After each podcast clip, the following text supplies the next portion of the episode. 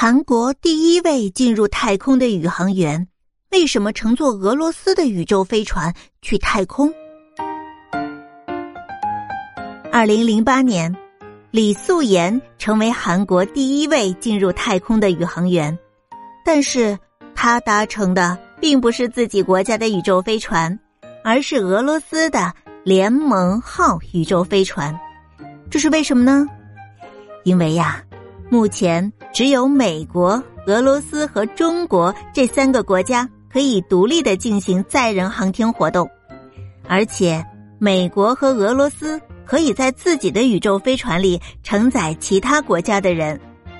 俄罗斯的联盟号宇宙飞船只能承载三名宇航员，一般来说是两名俄罗斯宇航员，剩下的一个名额就会卖给想去太空的其他国家的人。二零零八年，韩国的航空航天研究所向俄罗斯购买了名额，然后他们就在国内选拔了宇航员。就这样，二零零八年四月，韩国第一位进入太空的宇航员就诞生了。好了，小朋友们，宇宙我们遨游了一圈，那么我们生活的地球到底是个什么样的地方呢？